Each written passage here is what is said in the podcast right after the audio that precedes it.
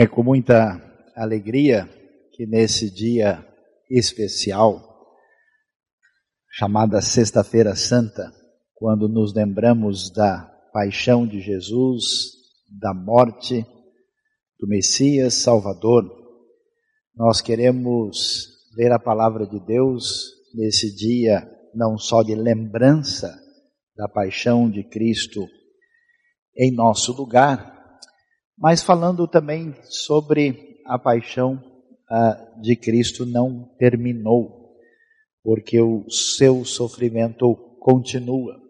E vamos entender por quê.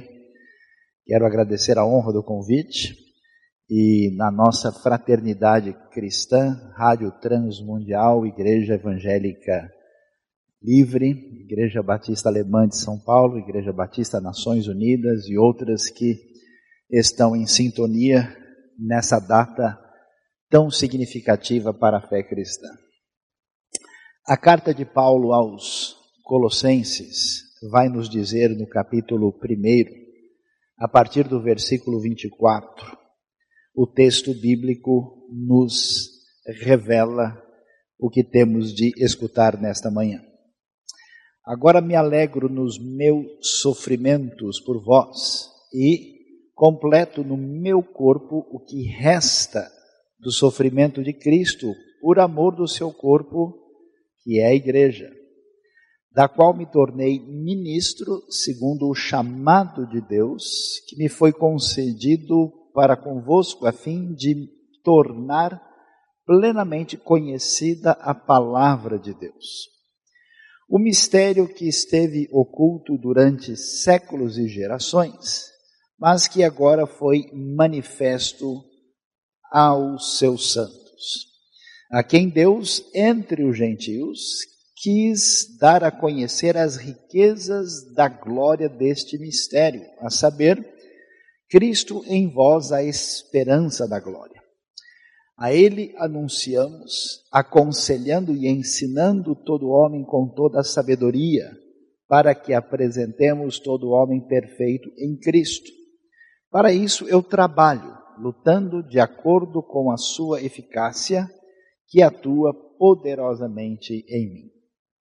Que Deus abençoe a sua palavra na nossa vida, no nosso coração, e nos ajude no nosso, no nosso entendimento e reflexão sobre a palavra do Senhor.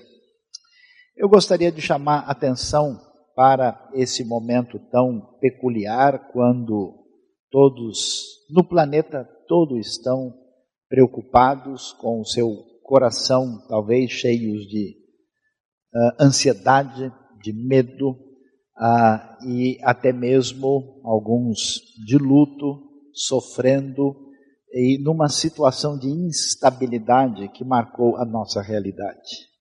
E de fato, a instabilidade se apresenta e muitas vezes se apresentará na nossa história, na nossa vida.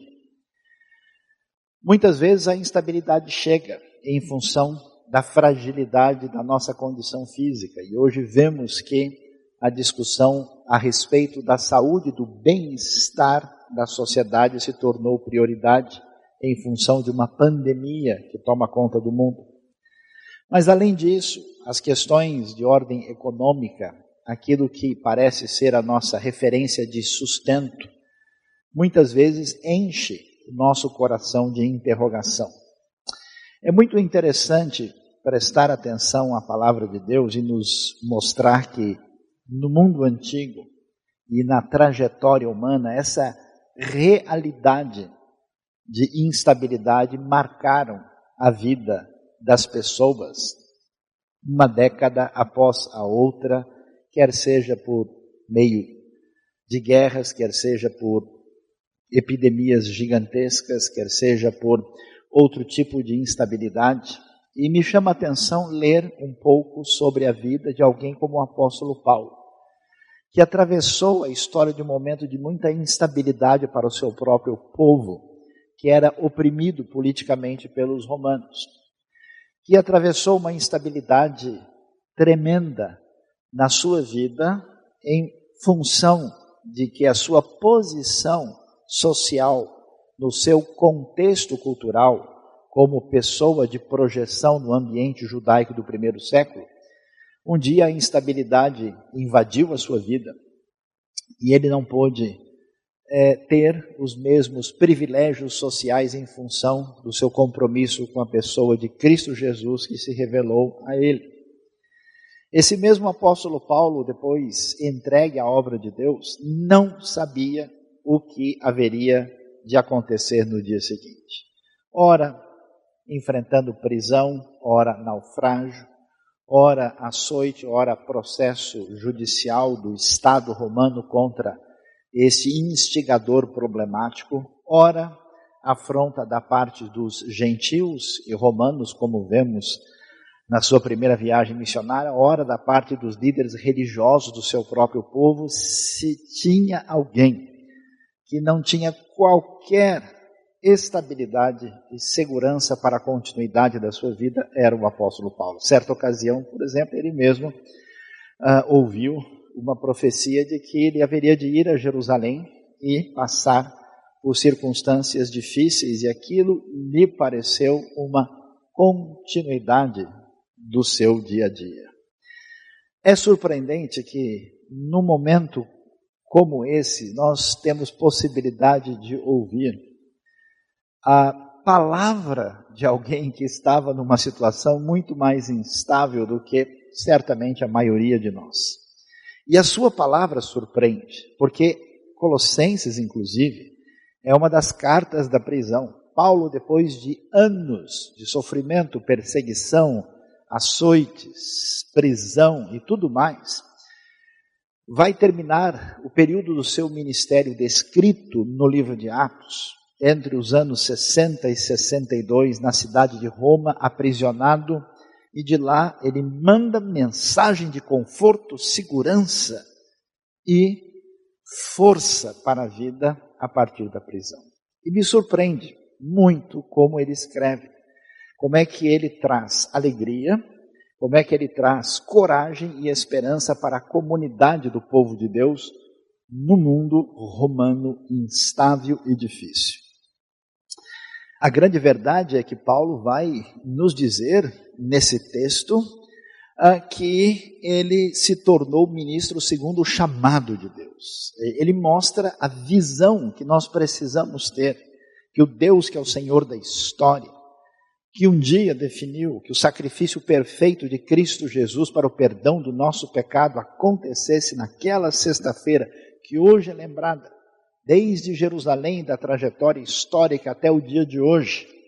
Ele é o Senhor da história e ele, um dia, pegou o mais resistente indivíduo ante Jesus, mudou a sua vida, e Paulo reconhece essa ação soberana de Deus na sua vida e diz: Olha, o que eu tenho na minha vida, inclusive a minha instabilidade, minha circunstância peculiar, isso vem por causa desse chamado de Deus, um chamado que é me concedido, diz ele, para o benefício das pessoas que são ministradas na fé, para com vocês, para com o povo de Deus. E isso tem um objetivo maior.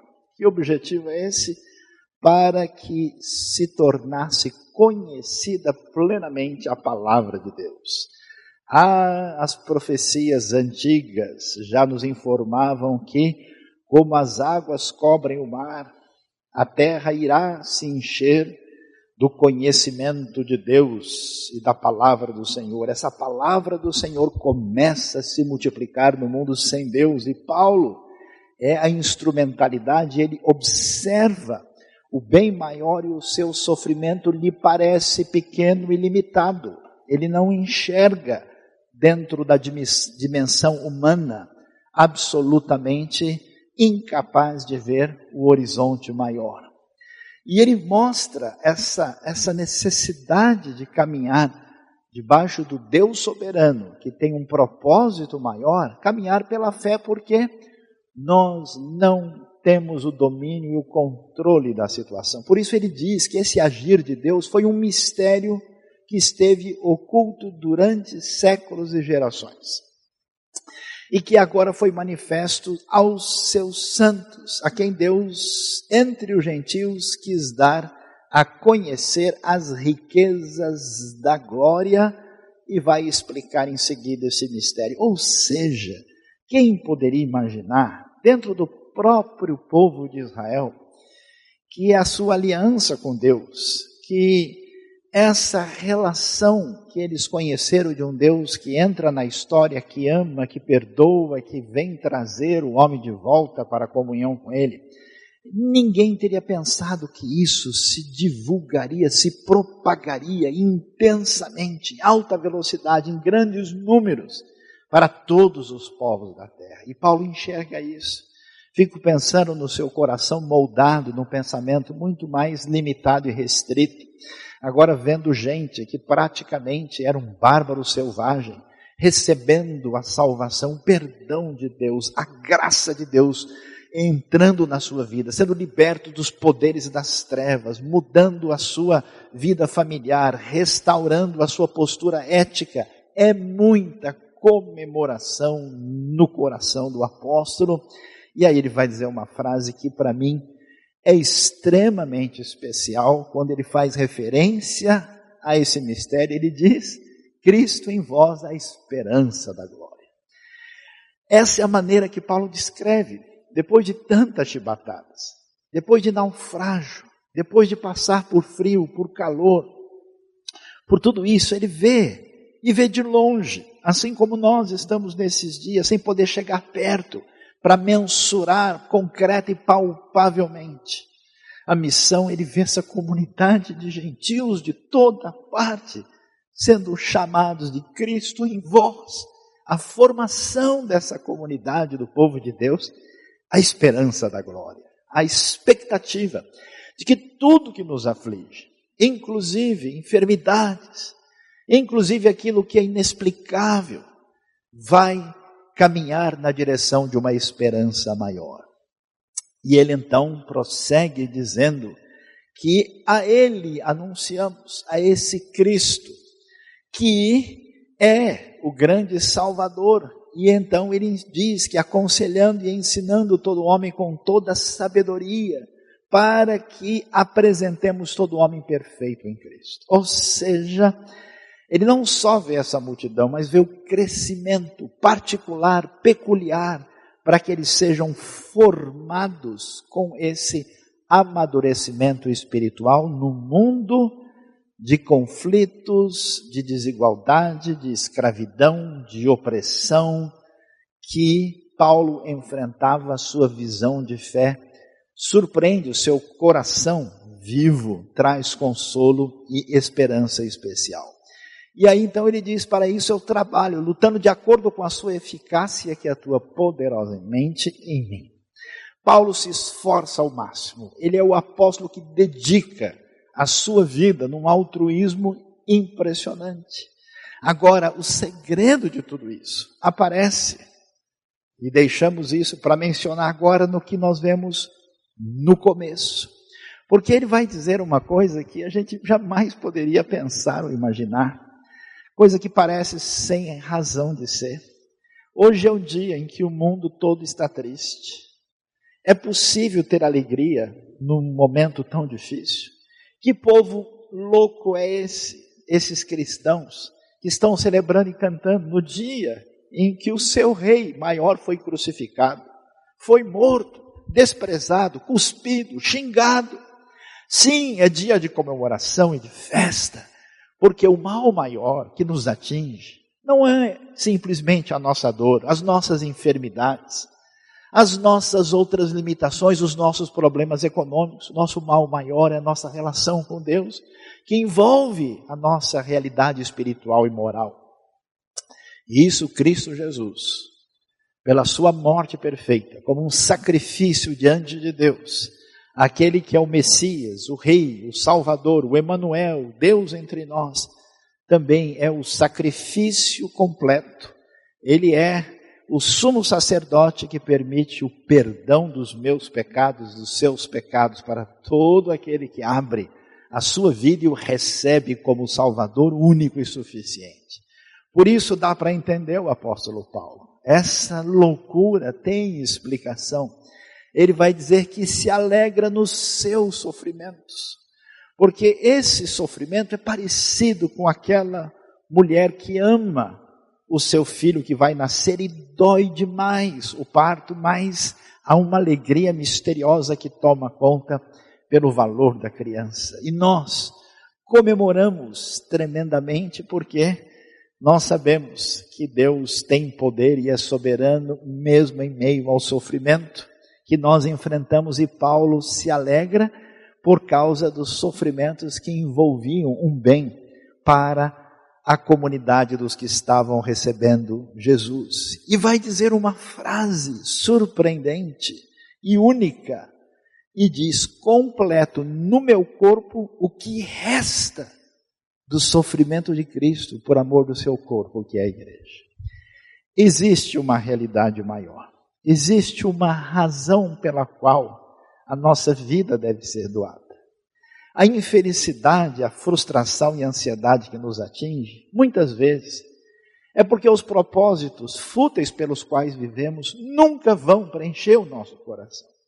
Mas quando entendemos o Evangelho, entendemos como Deus resolveu nos amar, dando o seu Filho para o sacrifício máximo, por amor a mim e a você, entendemos a natureza desse altruísmo, esse santo sofrer, e vemos a grandiosidade da multiplicação da palavra de Deus, que sempre foi distintivo da Rádio Transmundial e das igrejas que estão em sintonia com esse ministério.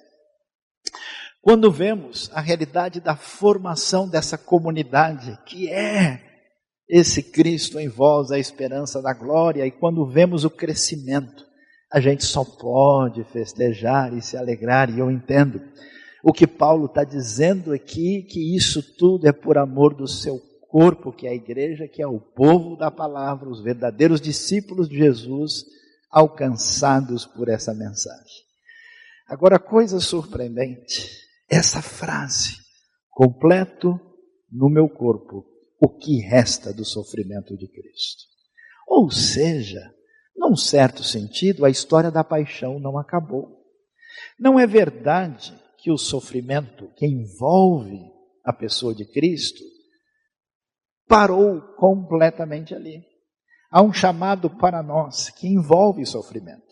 Todos os que querem viver de maneira consagrada e piedosa em Cristo Jesus vão sofrer perseguições. Jesus avisou no Sermão do Monte para aqueles que estavam sintonizados com a sua mensagem com o reino, que eles não seriam compreendidos, e de fato nós sentimos uma reação, uma hostilidade diante do amor incondicional de Deus manifesto em Cristo Jesus. Por isso, igreja, povo de Deus, nós fomos chamados também para sofrer. Um sofrimento que envolve passar por lutas e tribulações. Ninguém deve imaginar porque é de alguma igreja ou se afirma crente ou cristão que estará livre de enfermidade, de epidemia, de dor, de sofrimento. Não, não é verdade. Basta ver a vida de Paulo e dos demais apóstolos e discípulos. Segundo, Deus nos ama. Isso parece difícil de dizer, mas por isso ele nos permite sofrer. Hoje mesmo recebi uma mensagem de alguém que sofreu tremendamente. E esta pessoa dando seu testemunho de como encontrou a graça de Deus no meio da dor. Nós não sabemos, mas o Pai Celestial sabe que muitas vezes a nossa dor nos desperta para a realidade da vida e nos ajuda a entrar no eixo, estar em sintonia e cair a ilusão da mentira que sustenta indevidamente a nossa vida para enxergar as coisas do ponto de vista de Deus. Além disso, o sofrimento por um bem maior, ele é sempre uma satisfação. Interessante, alguém me perguntou esses dias quem matou Jesus, me lembrei da sua frase: Pai, em tua mão entrego o meu espírito. Jesus doou a minha vida, ninguém a tira de mim, ele doou a sua vida, por mim e por você. Essa coisa que ultrapassa qualquer ideia de lei, o amor tem cumprido a lei, se manifesta na bendita pessoa de Cristo Jesus e é um paradigma para aqueles que se atrevem pela fé a ser seus discípulos, ainda que ninguém seja digno disso. E por isso, sim, eu entendo o que significa. Cristo está presente no mundo.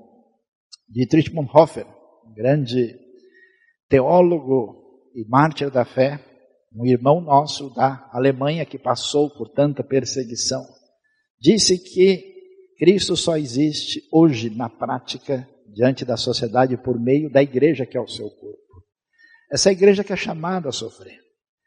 E esse sofrimento envolve uma atitude de alteridade, uma atitude de beneficiar o próximo e de fazer de tudo para que a nossa vida seja canal de bênção na vida das pessoas. Nesse momento complicado, momento em que o mundo está sob a lei do salve-se quem puder, onde as pessoas estão principalmente preocupadas apenas com o seu próprio bem-estar e se entregam à ansiedade e ao medo. Eu convido você à paz e convido você, você, a impressionante e inacreditável alegria que pode brotar do sofrimento em meio à fé, que mesmo no momento mais difícil e incompreensível da história, mesmo naquela situação em que a dor nos atinge de modo incompreensível, nós vejamos o exemplo de Cristo Jesus, que deixou, inclusive, pessoas perturbadas, como Pilatos, que disse: Você não sabe que eu bem que poderia livrar você? A tranquilidade de Jesus incomodava o líder romano. E como um cordeiro mudo foi levado ao matador. Morreu por nós, entregou por amor a sua vida, para o bem maior nosso perdão e salvação. E nos dá um paradigma de vida que se vê na vida de Paulo e que deve nos levar ao mesmo tipo de atitude, a essa Páscoa completa, que envolve talvez uma renúncia ao nosso egoísmo, à nossa zona de conforto particular, ao nosso interesse pessoal maior, para pensar como a minha vida, os meus recursos, os meus dons, o que eu posso fazer para ser canal de bênção com as minhas palavras, com o meu pensamento, com o meu coração, com a minha ação, com a minha dedicação e até com a minha contribuição para o reino de Deus. Deus abençoe você nessa sexta-feira da paixão. Deus abençoe a todos nós nessa sexta-feira santa e que a graça do Senhor e a bênção da fé que havia na vida do apóstolo Paulo demonstrado em Colossenses 1 se torne realidade no nosso coração. Aí mesmo, voltado para o Senhor, coloque a sua mão no seu coração e ore comigo neste momento. Deus bondoso, Pai querido, louvado seja o teu nome. Te agradecemos, ó Pai, pela grandiosidade e beleza da tua palavra e diretriz para o nosso coração. Ó oh, Pai, perdoa a nossa autossuficiência que nos traz a ilusão do nosso poder e da nossa força. E abençoa o nosso coração neste dia quando nos lembramos da morte do Senhor Jesus e da sua vitória final na ressurreição do domingo. Obrigado pela salvação, pelo perdão de graça dos pecados e pela tua graça que se estende a nós. E abençoa-nos. Eu peço que agora os corações instáveis, ó Deus, cheios de receio, ansiedade, medo, sejam tocados pelo teu poder, curados pelo teu espírito, direcionados pela tua palavra. E abençoa-nos para que a nossa vida seja impactada e direcionado adequadamente pela tua palavra. Em nome de Jesus é que oramos. Amém. Que Deus nos abençoe.